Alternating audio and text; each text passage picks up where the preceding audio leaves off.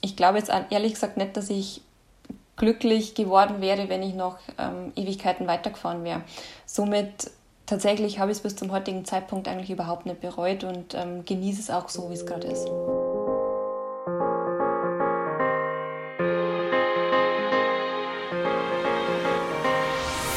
Alle guten Dinge sind drei, aber keine Sorge, diese Folge ist alles andere als das Finale. Wir, also Dorian Aust und ich, Philipp Wegmann, melden uns wieder zurück und passend quasi wie so ein kleiner Auftakt, wenn man so will, zur Wintersaison mit einer echten Ikone des alpinen Paraskis. Natürlich ist auch unsere November-Folge des Team Deutschland Paralympics Podcasts von der Sparkassen Finanzgruppe gefördert und finanziert.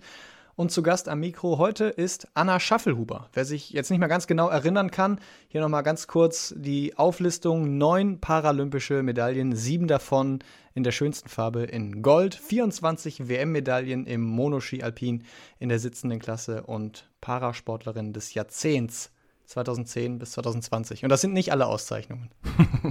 da fehlen noch einige. Aber äh, wie ihr wisst, geht es in diesem Podcast ja nicht nur um den Sport und alle Auszeichnungen, sondern eben auch um den Menschen, den Alltag und das Leben, in diesem Fall dann mal abseits der Piste. Und nach ihrem Rücktritt aus dem aktiven Sport wollen wir natürlich mit ihr darüber auch sprechen. Hallo Anna Schafflober. Ja, hallo. Wie ist die Lage?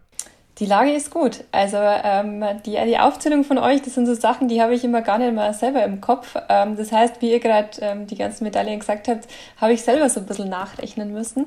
Ähm, ja, hat sich nicht schlecht angehört und ich glaube, damit kann ich zufrieden sein und wir können da ganz gut loslegen. Also es ist auf jeden Fall eine, eine äh, würdige Basis für unser Gespräch. Die Tage werden jetzt so langsam kürzer, es wird kälter und die ersten Wintersport-Events stehen ja auch schon wieder im Kalender drin. Freust du dich auf die Wintersportsaison? Bist du da jetzt wirklich so voll im Fieber und weiß nicht, hast vielleicht sogar selbst schon die äh, ersten äh, Skiwochenenden geplant für dich persönlich? Ehrlich gesagt, ich freue mich total, wenn es jetzt wieder losgeht. Ähm, tatsächlich, wie ich meine Karriere beendet habe, habe ich erstmal so ein bisschen Abstand braucht von, von allem, was so ein bisschen ums Skifahren und um den Schnee ein bisschen zu tun gehabt hat. Aber mittlerweile glaube ich, ähm, ja, ist diese Leidenschaft und dieses Interesse wieder genauso entfacht, wie es davor war. Äh, ganz egal, ob es im olympischen oder im paralympischen Bereich ist. Und ähm, freue mich dann tatsächlich auch, wenn es dieses Jahr wieder ein bisschen mehr in den Schnee geht und ich ein bisschen selber wieder unterwegs bin. Daher, es kann jetzt ganz gut losgehen. Das wäre nämlich jetzt auch genau eine Frage von uns gewesen. 2019 bist du zurückgetreten, also jetzt werden es dann doch schon mal äh, drei Jahre, die das her ist. Und du warst also eine der, wenn nicht sogar die erfolgreichste Parasportlerin, eben in diesem letzten Jahrzehnt in Deutschland. Wie ist das mit dem Sport in deinem Leben? Wenn du jetzt gerade schon sagst, du guckst es und du führst es aus, welche Rolle spielt der Sport seitdem so in deinem Leben? Ja, es ist ganz ähnlich wie das, wie ich vorher gesagt habe, das Interesse im ganzen Wintersport. Also ich habe erst einmal ein bisschen einen Abstand braucht, das Minimum so ein bisschen ein halbes Jahr, wo ähm, ja, wo mich auch das Skifahren überhaupt gar nicht mehr so gereizt hat oder auch sonstige Sachen. Ich habe es einfach einmal genossen, dass ich ähm, ja nimmer quasi den, den Sport so durchgetaktet ähm, habe machen müssen. Es war dann wirklich sehr, sehr viel nach, nach Wille und wie ich jetzt einfach gerade lustig war. Und mittlerweile ist es schon so, dass ich ähm, ja wieder, wieder mehr Sport mache, wieder regelmäßiger ähm, Sport mache, sei es ähm, Skifahren oder einfach auch alternative Sportarten, wie dass ich viel Radeln gehe, irgendwie auf einen Berg rauf gehe und so weiter. Ähm, ich muss tatsächlich aber gestehen, ähm, dass ich mich immer wieder im, ja, im normalen Berufsalltag ich glaube, wie jeder andere so ein bisschen ertappt, wo ich mir denke, eigentlich würde ich gern ähm, noch mehr machen, aber dann kommt halt dann doch so ein bisschen der Beruf dazwischen. Ähm, aber insgesamt glaube ich, dass es jetzt einfach ähm, ganz ausgewogen und ähm, ja, ganz gesunde Mischung, glaube ich, jetzt ist. Du sitzt seit der Geburt äh, aufgrund einer Querschnittlähmung im Rollstuhl. Das heißt, möglicherweise ist jetzt auch nicht jede Sportart so ganz ohne weiteres mal eben auszuprobieren. Gibt es so Sportarten, die du jetzt so komplett neu für dich entdeckt hast? Nach der aktiven Karriere? Teils, teils. Also zum einen ein bisschen Tennis, ähm, wo ich das eine oder andere ein bisschen mehr ausprobiert habe, wobei ich dabei auch sagen muss, ähm, würde ich auch gerne noch ein bisschen mehr äh, machen, wie, äh, wie ich es denn aktuell gerade tue. Ähm, und tatsächlich, was immer noch auf meiner Liste steht und ich immer noch nicht so wirklich umgesetzt habe, das ist Langlauf. Ähm, also nach wie vor ist es immer noch so ein bisschen die Sommer- Variante davon mit, äh, mit Rollstuhl und Stöcken, die ich während meiner aktiven Zeit, also so Richtung Ende raus, ähm, im Sommertraining schon oft gemacht habe und immer gesagt habe, ich will das unbedingt da mal im Schnee ausprobieren. Ähm, ja, aber wie du gerade gesagt hast, so einfach ist es einfach nicht, ähm, weil man dann doch einfach ein Gerät braucht, das passt. Und ähm, ja, einfach das schwierig ist, so ein Gerät auszuprobieren, wenn einfach die Maße überhaupt nicht passen. Ähm, und man dann einfach doch nicht sagt, naja, ich kaufe jetzt mal schnell ein Gerät für ein paar tausend Euro. Daher, ähm, das liegt immer noch so ein bisschen, ja, mir so im Magen, ähm, aber das möchte ich unbedingt jetzt noch forcieren und ähm, das Ziel für die Saison auf jeden Fall. Man kann aber jetzt ähm, auch sowieso nicht sagen, dass du jetzt so wahnsinnig viel Zeit hast, das alles mal eben umzusetzen und dein Leben nach dem Profisport jetzt viel entspannter geworden ist. Du bist nämlich äh, aktuell Lehrerin an der Realschule, da sprechen wir auch gleich nochmal drüber. Du organisierst inklusive Feriencamps und du warst im März bei den Paralympics in Peking als TV-Expertin aktiv. Wie ist das so für dich gewesen, dann da wirklich die Seite zu wechseln und naja, nicht dabei zu sein, äh, also quasi auf der aktiven Seite, obwohl man das ja, oder du zu diesem Zeitpunkt fast ein, dein halbes Leben dein Teil davon war, da aktiv dabei zu sein? Ja, das war ehrlich gesagt, vor allem am Anfang war das echt schwierig für mich. Also wie dann die Spiele wirklich losgegangen sind und auch dann davor, klar, war dann WM und dann sind die ganzen, natürlich fängt es dann auch in den Medien an, du liest mir davon, du kriegst mir mit und das waren dann schon so Momente, wo es mich nochmal wahnsinnig gereizt hat, wo ich mir dann dachte, aber eigentlich wäre ich jetzt schon mit gern dabei und so weiter. Auf der anderen Seite war ich aber auch froh, dass ich nicht musste, weil ähm, ich die Spiele schon auch immer als sehr, sehr anstrengend empfunden habe und vor allem im Vorfeld ähm, diese Ungewissheit quasi, naja, ähm, kann ich da jetzt meine Leistung wieder abrufen? Ähm, ja, von außen, glaube ich, ist es oft ein bisschen mehr als Selbstläufer betrachtet worden, wie es sich für mich selber angefühlt hat. Und dass ich den Druck nicht mehr gehabt habe, das habe ich als sehr, sehr angenehm irgendwo empfunden. Aber ja, wie dann die ersten Rennen stattgefunden haben, ähm, also ich war erst in den zweiten Teil als TV-Expertin dann tätig ähm, und ich die ersten Rennen gesehen habe, habe ich mich schon sehr schwer getan, sie anzuschauen. das muss ich ganz ehrlich sagen, aber ähm, da habe ich durch müssen. Und ähm, tatsächlich war es dann aber auch schön vor Ort, ähm, ja, in, im Studio, die Spiele mal von einer ganz anderen Perspektive zu sehen. Also ich habe sogar wahnsinnig spannend gefunden. Ähm, ja, wie die ganzen Abläufe sind. Natürlich habe ich das, das Fernsehen und die Medien davor schon so ein bisschen gekannt, aber wie viel tatsächlich dahinter steckt, das war mir gar nicht so bewusst. Also ähm, zum Beispiel allein die Recherche. Natürlich ähm, waren da Leute dabei, die ich ja recherchiert habe, mit denen war ich zehn, zwölf Jahre lang unterwegs und dachte eigentlich, die kenne ich ähm, alles und da fällt mir auf jeden Fall was ein zu erzählen.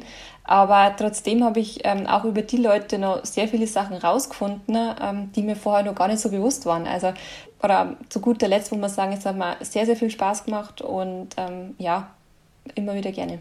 Da redest du ja wahrscheinlich dann auch so ein bisschen über deine Teamkolleginnen und Teamkollegen, zumindest die ehemaligen dann sozusagen. Ähm, war das schwierig, denen so ganz genau auf die Finger, auf die Skier zu gucken und ja möglicherweise auch Fehler anzukreiden und das Ganze halt vor laufender Kamera?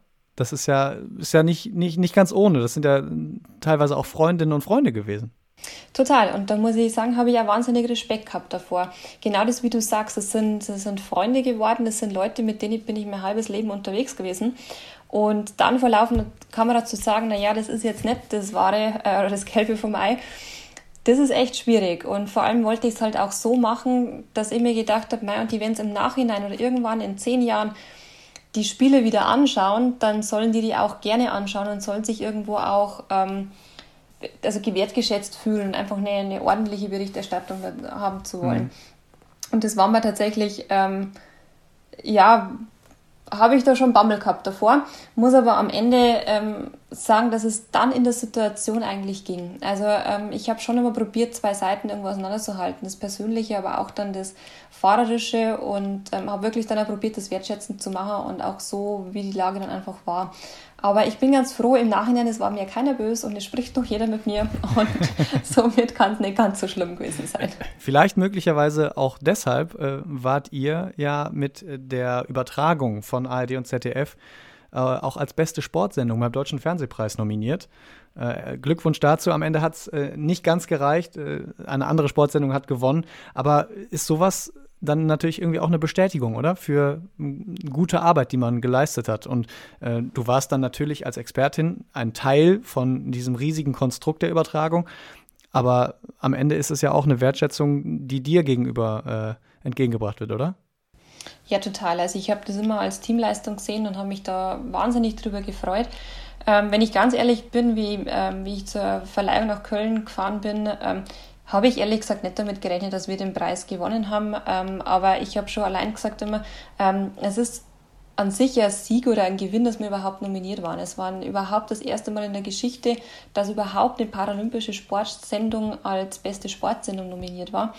Und ich glaube, dass das einfach schon auch eine gewisse Bewegung zeigt, die, die dann trotzdem einfach mhm. da ist. Und ähm, allein das geschafft zu haben, das finde ich war einfach ein Meilenstein. Und ähm, ich muss mich aber ganz, ganz herzlich auch beim Team bedanken, weil ich meine, ähm, das Team hat es mir aber auch sehr, sehr einfach gemacht, sage ich mal, dass ich mich gleich reingefunden habe, dass wir ja sehr gut auch gegenseitig aufeinander reagiert haben. Ähm, somit war das eine ganz tolle Teamleistung und am Ende schon ein Erfolg.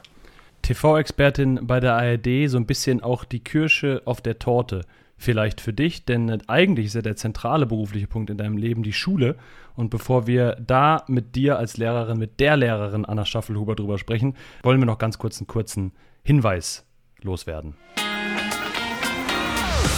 Dieser Podcast wird nämlich unterstützt von der Sparkassen Finanzgruppe. Überall in Deutschland stehen die Sparkassen an der Seite der Menschen und ermöglichen ihnen die wirtschaftliche und soziale Teilhabe.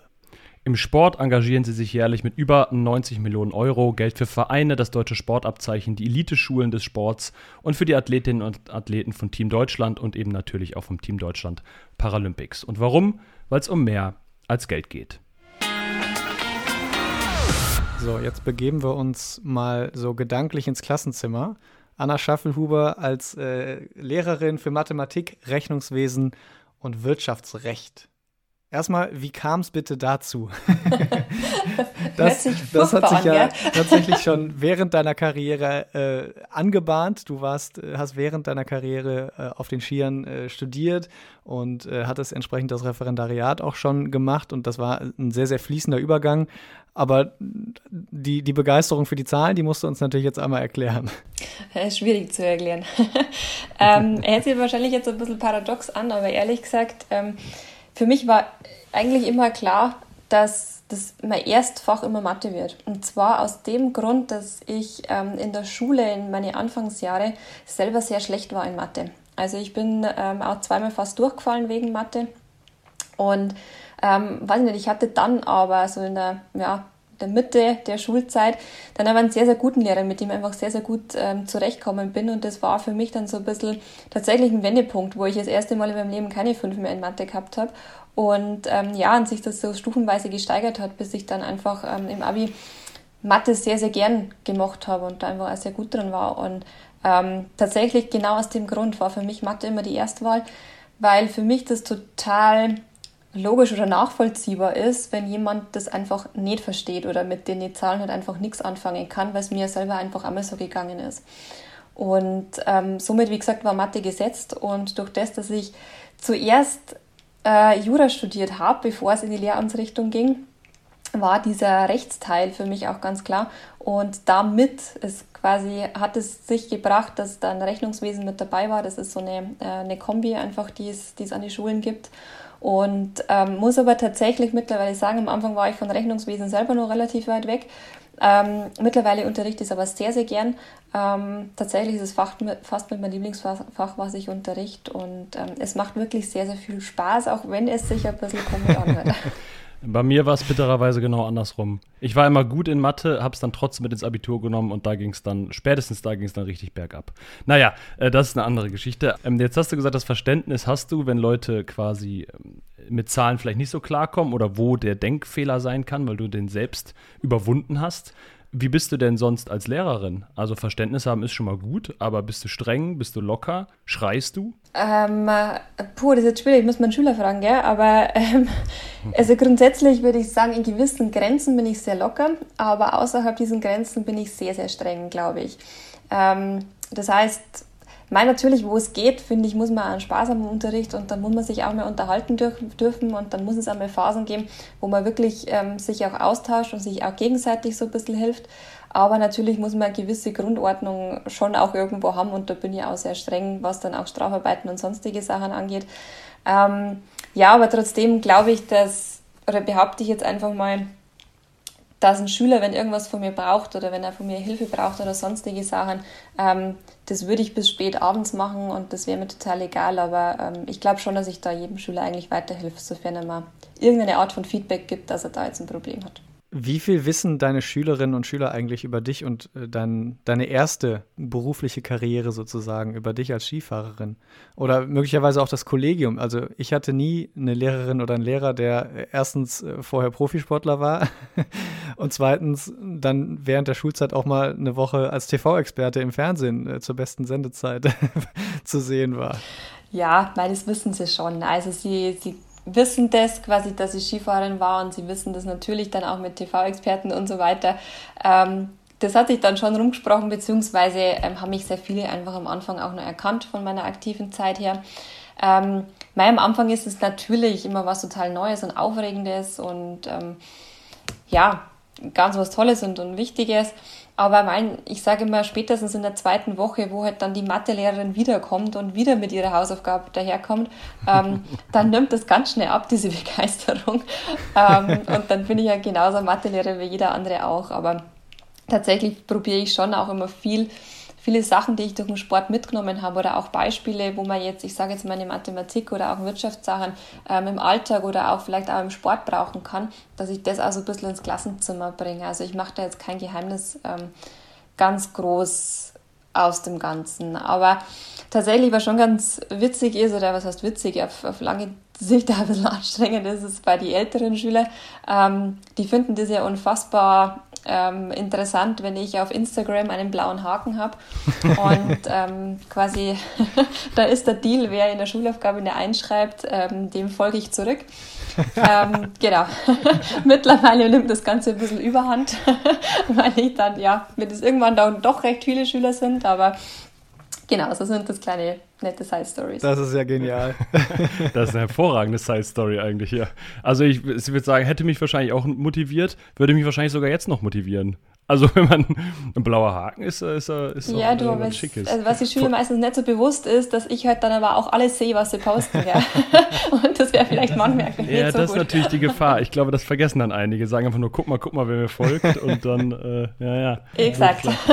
ähm, aber von außen betrachtet würde man jetzt trotzdem sagen, ist es doch eigentlich, wenn dann eher ein Vorteil als ein Nachteil, oder? Es macht es doch eher leichter als schwerer, wenn man die Vorgeschichte hat. Oder ist es auch im Lehrerzimmer so, dass dann einige also wie, wie, wirst du da auch wahrgenommen, nicht jetzt nur zwischen Schülerinnen und Schülern? Ich hatte nämlich mal einen Lehrer zum Beispiel, Mathelehrer, der hatte bei Wer wird Millionär, ich weiß nicht mehr, welche Summe es war, ich glaube 32.000 Euro gewonnen oder so. Und den fanden auch immer alle aus Prinzip cool, weil er im Fernsehen war und da Geld gewonnen hat. So, egal wie der eigentlich als Lehrer war. Tatsächlich auch Mathelehrer, genau, witzigerweise. Aber wie ist es für dich da so? Ähm, es ist tatsächlich eher ein Vorteil, würde ich jetzt mal behaupten. Also ähm, schon allein das, ich sage jetzt mal, dieses, dieses Anfangsstaunen oder dieses Anfangs ähm, auch mal ruhig sein, wenn ich ins Zimmer komme, das kann ich mir oft einfach sehr gut nutzen, um gewisse Regeln aufzustellen. Also das ist definitiv ein Vorteil und ähm, ich glaube dadurch, dass es halt schon auch relativ, na gut, auch viel von mir im Netz noch gibt, ähm, bin ich manchmal für die Schüler ein bisschen nahbarer, ähm, wie wenn ich jetzt quasi nur die Person bin, die ich halt ähm, als Mathelehrer kenne. Ähm, ich glaube, sie kennen einfach schon viele Seiten, die irgendwo auch privat sind. Also sei es, wenn es irgendwelche Dokus gibt, die bei mir zu Hause gedreht worden sind und ähnliche Sachen. Ähm, ist auf der einen Seite ein Vorteil.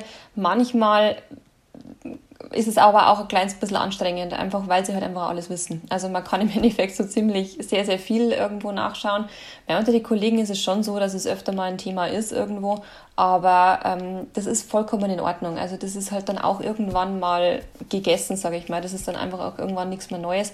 Ähm, trotzdem finde ich es immer auch ganz schön, wenn ich viele Dinge also ein bisschen zurückgeben kann. Wenn ich zum Beispiel wie dieses Jahr jetzt auch in Skilager mitfahren kann und dann eben mit den Schülern einfach gemeinsam beim Skifahren bin, beziehungsweise auch ein Kollegium so ein bisschen was mitgeben oder ja auch zurückgeben kann, wo ich sage, natürlich haben mich die vertreten müssen, wie ich die Woche halt einfach nicht da war, ähm, um bei die äh, Paralympics Experte zu sein.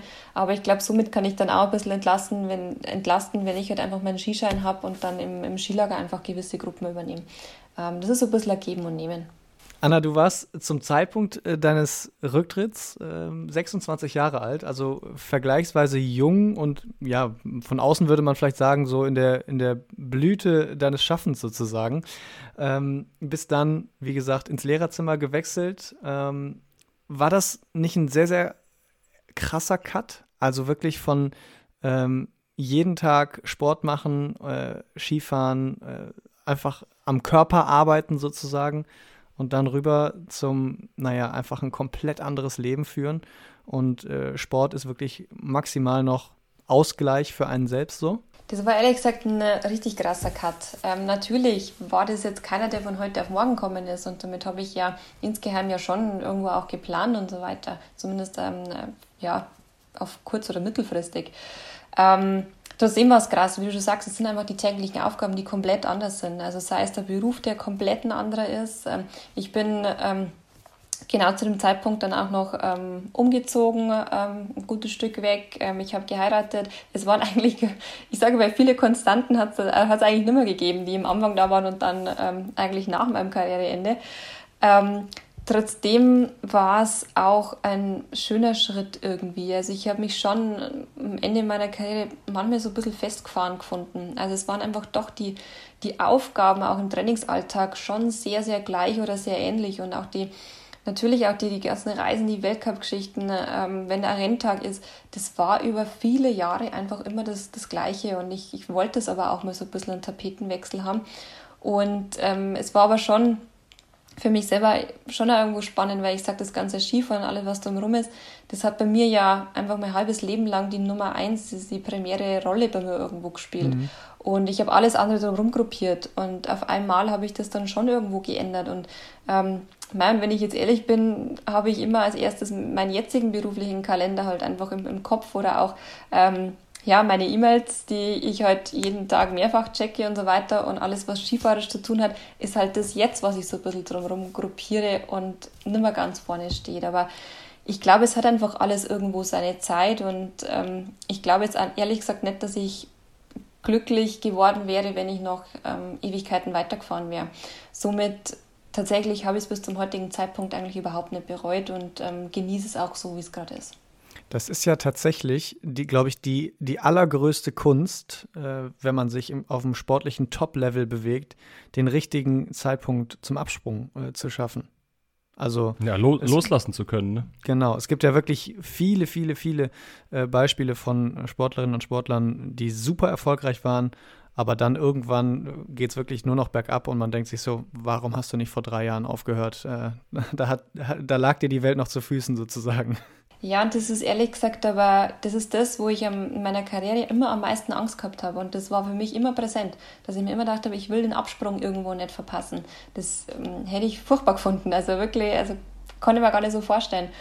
Und ähm, aber auch die, dieses, dieses ständige, ja, irgendwo im Kopf sein davon, dass man das nicht irgendwie übersehen will, ähm, ist aber auch irgendwann zu einer Belastung geworden. Und ähm, schon auch Belastung beispielsweise für meine letzten Spiele irgendwo. Weil ich mir gedacht habe, naja, ähm, natürlich will man immer, dass Spiele erfolgreich sind, das ist ganz klar. Aber immer mit dem Hinter, Hintergedanken, dass ich einfach wusste, dass die anderen Spiele halt einfach oder die Spiele vor allem direkt davor so erfolgreich waren, war es für mich immer so, naja, ich will jetzt nicht auf dem absteigenden Ast so ein bisschen rüberkommen oder auch dann aufzuhören. Ähm, tatsächlich, somit war das eigentlich für mich mit der Grund auch aufzuhören. Und wie oft oder wann gibt es die Momente, wo du auch mal dann zurückdenkst an die Karriere? Ist das, wenn du an der, an der goldenen Medaille auf dem Gästeklo vorbeiläufst? Oder wann ist es so, dass man so nochmal in Erinnerung schwelgt quasi? Oder ist es bei dir gar nicht so? Doch, ehrlich gesagt ähm, denke ich schon sehr oft an die Zeit einfach zurück. Und ähm, das sind tatsächlich sind es überwiegend eigentlich Fotos oder Bilder, die ich sehe. Also sei es drum, dass sie irgendwo hängen bei mir oder ähm, dass man halt einfach von den, von den ehemaligen Teamkollegen ja einfach Fotos irgendwo sieht, quasi, wo die jetzt wieder sind. Und ähm, ich meine, die Orte haben sich ja jetzt alle sehr groß geändert. Und es sind einfach die Orte, wo ich halt mein halbes Leben einfach gewesen bin. Und dann denkt man schon zurück, wie das einfach immer gewesen ist, die Zeit und die Trainingstage. Und manchmal denkt man sich, boah, so einen richtig coolen Riesenslalom-Tag oder was auch immer für ein Tag, ähm, den würde ich jetzt auch gern sofort nochmal machen wollen. Und war eine richtig schöne Zeit irgendwo. Aber ähm, natürlich, wenn man dann ein bisschen länger denkt, denkt man auch immer an die, die Seiten, die nicht so schön waren. Also ich mag gar nicht das Ganze immer an die Medaillen irgendwo festmachen. Es sind tatsächlich eher so diese kleinen Dinge und die ganzen Abläufe, die einfach das Ganze ausgemacht haben. Weil ich meine, die Medaillen oder die, die Erfolge, wenn ich jetzt meine komplette Karriere irgendwo in Zeit sehen würde, dann ist das ja nur ein Bruchteil ähm, davon. Und ähm, diese täglichen Routinen und Abläufe, das sind die Dinge, die in Fleisch und Blut übergangen sind. Und ähm, spätestens, wenn ich in meinem Mono drin sitze und die Abläufe habe, so wie in einem Renntag, sage ich mal, und ich äh, mein quasi ja reingehe und die Schnallen zumache und so weiter, das sind schon so ja so kurze aufblitzende Momente im Kopf. Anna, wir haben über dich als Lehrerin gesprochen, wir haben über dich als TV-Expertin gesprochen. Jetzt kommen wir sozusagen zum dritten Standbein. Ähm, Stichwort äh, Grenzenlos Camps. Ähm, das ist ein Projekt, was du seit 2019 äh, ins Leben gerufen hast und mit dem willst du Kinder und Jugendliche mit und ohne Behinderung zusammenbringen. Es geht um die persönliche Weiterentwicklung in den Bereichen Medien, Persönlichkeit und auch Sport. Und ähm, hast du das auch so ein bisschen auf die Beine gestellt, um ja das weiterzugeben, was du als Kind selbst nicht hattest? Du hast nämlich auch an Feriencamps teilgenommen, die möglicherweise nicht so inklusiv waren. Ja, genau. Tatsächlich ist das so ein bisschen der Grundgedanke ähm, gewesen. Also ich wollte einfach irgendwas auch den, den Kindern oder den Jugendlichen eben von heute so ein bisschen äh, zurückgeben irgendwo. Und es war irgendwie schon in, in meiner Kindheit so, und das habe ich irgendwie immer begleitet, dass ich wusste, ähm, ja, also es gibt so Feriencamps oder Freizeiten oder wie auch immer, aber ähm, entweder gab es immer eines für, für Menschen mit Behinderung und dann waren da halt auch nur Menschen mit Behinderung oder ähm, eines für Menschen, die eben keine Behinderung gehabt haben. Und es hat aber nie dieses ähm, Gemeinsame irgendwo gegeben. Und ähm, da bin ich einfach halt schon der Auffassung, dass der eine vom anderen genauso viel lernen kann wie einfach andersrum. Und ähm, dazu habe ich dann einfach sehr viele Erfahrungen irgendwo in meiner Karriere auch machen dürfen.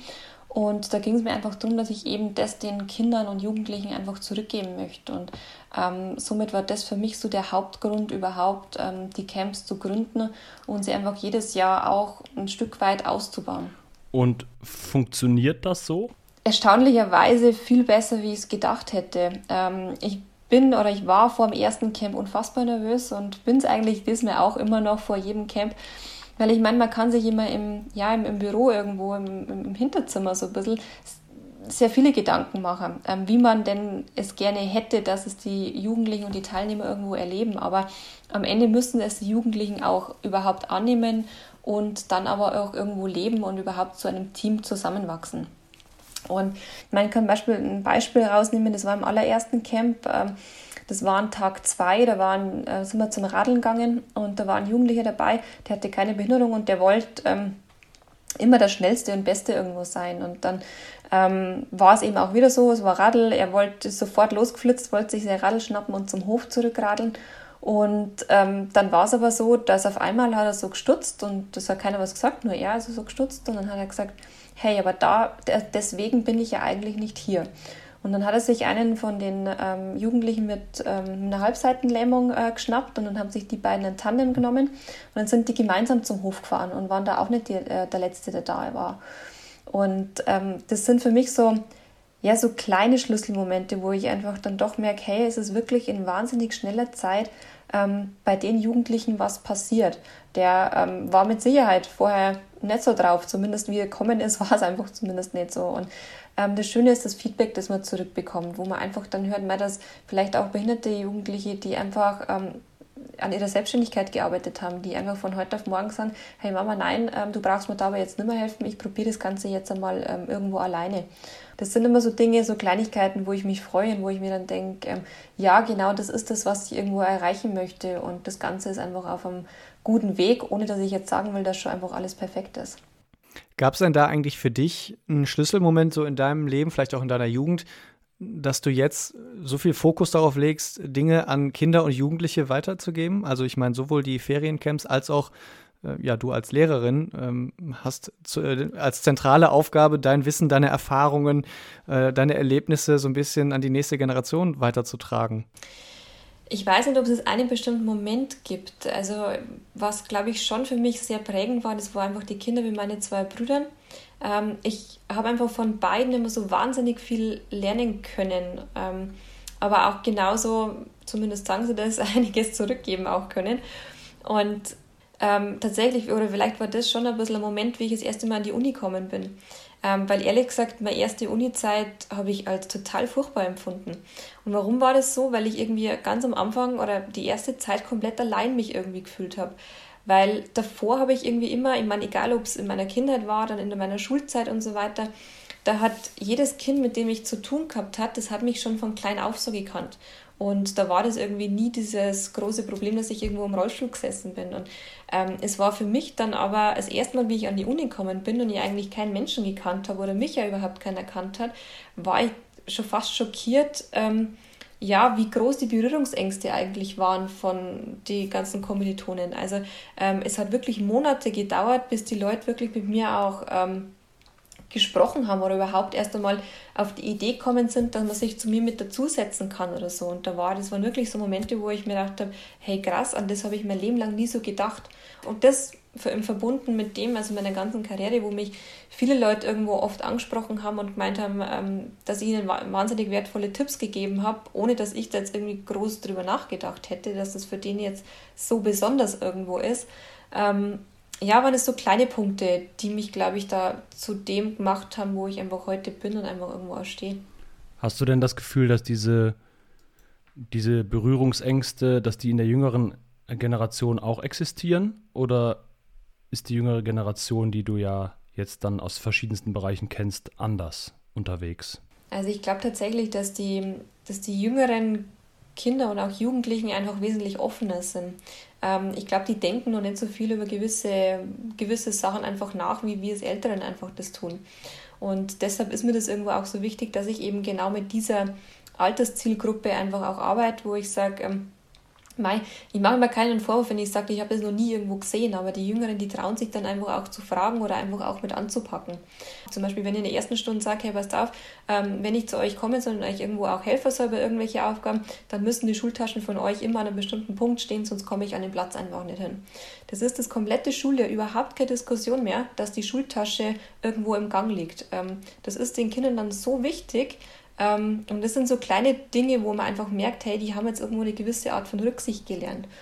Und ähm, ich habe beisp beispielsweise auch in der Schule ähm, ja, ein Rollstuhlprojekt ins Leben gerufen, wo ich einfach sage, die Kinder, die müssen einfach die Erfahrung irgendwo auch machen, ähm, um überhaupt dann im Leben nicht voreingenommen zu sein oder einfach ähm, eine Erfahrung zu machen, um überhaupt da ein Verständnis irgendwo entwickeln zu können. Also ich bin mir da ziemlich sicher, dass äh, alle äh, deine Schülerinnen und Schüler wahrscheinlich mit einem ganz anderen Blickwinkel durchs Leben laufen werden, einfach äh, aufgrund der Tatsache, dass sie von dir äh, im Rollstuhl sitzend unterrichtet wurden. Das ist, glaube ich, einfach ein äh, Tatsächlich, ein, ohne dass es jetzt mich als Person betrifft ja. irgendwo, ja.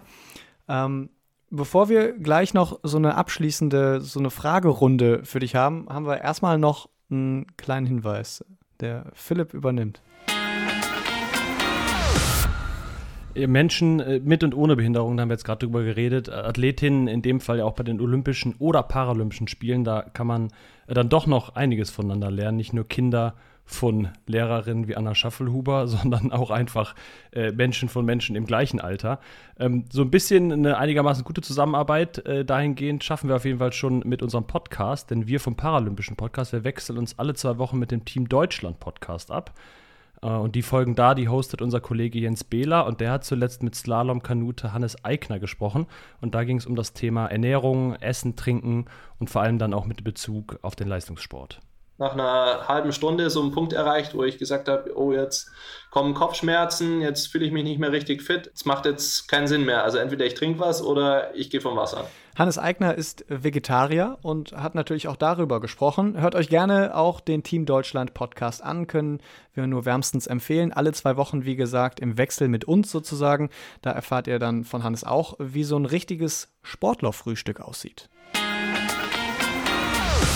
Anna, zurück zu dir. Welchen Stellenwert hat für dich das Thema Ernährung und hat sich das vielleicht geändert nach der Karriere? Ist äh, da jetzt abends auf der Couch das ein oder andere Gummibärchen mehr drin oder wie muss man sich das vorstellen? Nee, es ist genau andersrum. Es ist das Gummibärchen weniger drin, weil man halt einfach, ich weiß nicht, ich meine, allein, dass man halt nicht mehr so extrem viel Sport macht wie davor.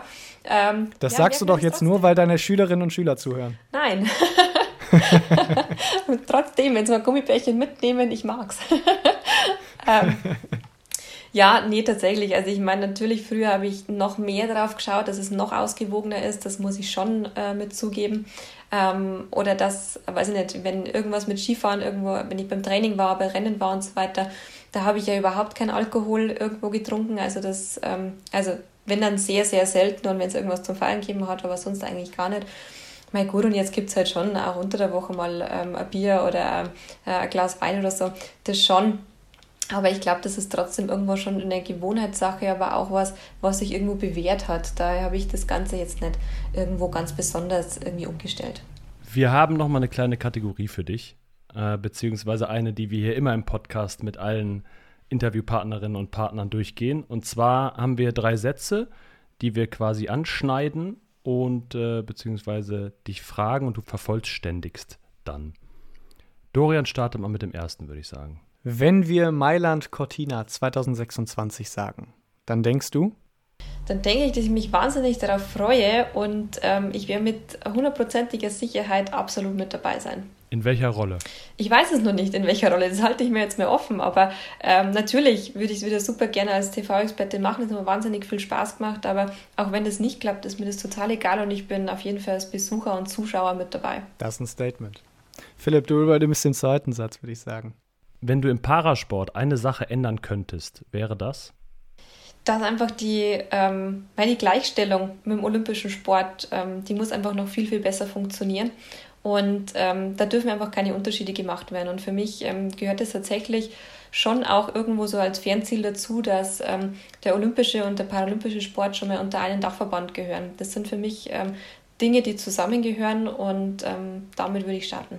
Dann übernehme ich den dritten Satz. Dein geheimes Talent abseits des Sports ist? Oh wow. Ähm, oh Gott, so viel habe ich da gar nicht.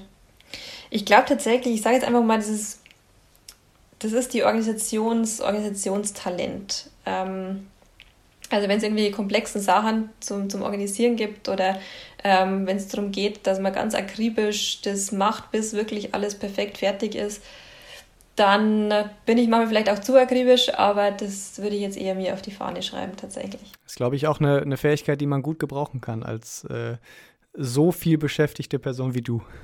ja, also ich glaube, es gibt bestimmt Leute, die noch mehr beschäftigt sind, aber ähm, langweilig ist man tatsächlich nicht und ich hätte mir auch gedacht, dass es nach meiner Karriere, ähm, ja, dass das weniger ist, aber irgendwie fällt mir immer was ein.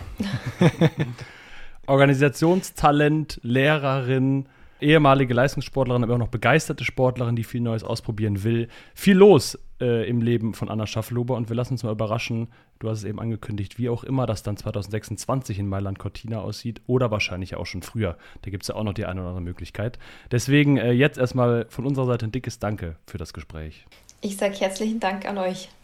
Ja, und so ist auch Folge 3 des Team Deutschland Paralympics Podcasts schon wieder rum. Also folgt uns gerne, lasst eine Bewertung da, falls ihr die ersten beiden Folgen mit Taliso Engel und Angelika Dreokäser zum Beispiel nicht gehört habt, äh, könnt ihr die natürlich noch nachhören.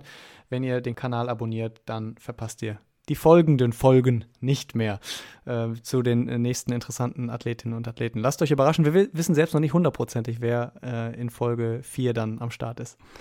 Doran aus, den habt ihr gerade gehört, und ich, Philipp Wegmann, machen jetzt jedenfalls die Mikrofone aus. Wir hören uns dann in vier Wochen wieder. Also bis dann und adieu. Ciao, ciao.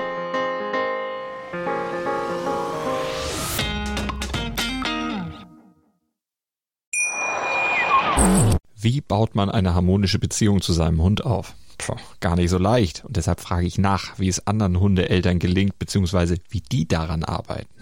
Bei Iswas Dog reden wir dann drüber. Alle 14 Tage neu mit mir, Malte Asmus und unserer Expertin für eine harmonische Mensch-Hund-Beziehung, Melanie Lippisch. Iswas Dog mit Malte Asmus. Überall, wo es Podcasts gibt.